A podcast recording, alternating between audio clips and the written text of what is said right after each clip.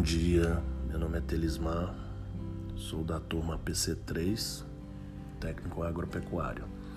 Vamos falar um pouco sobre o confinamento de gado, né?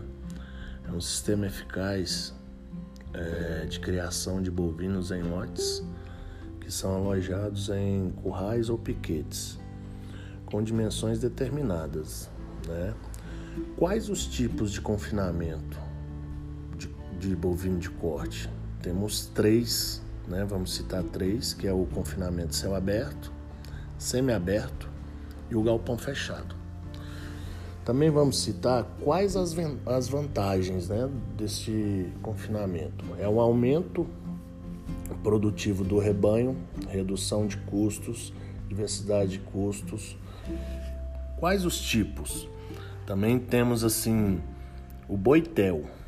O boitel, o cliente contrata o confinamento, né, para tratar do, do, do, do seu bezerro para engorda. E também temos o parceiro.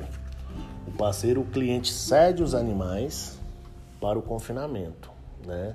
Sendo que estes são pesados na entrada. O peso mínimo é 350 a 450 quilos, depende dos fatores de mercado, né? Também tem, vamos falar sobre o manejo alimentar.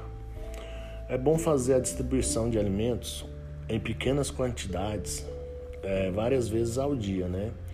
Para que o período de confinamento seja bem eficaz. Lembrando que ele é feito por coxos, né?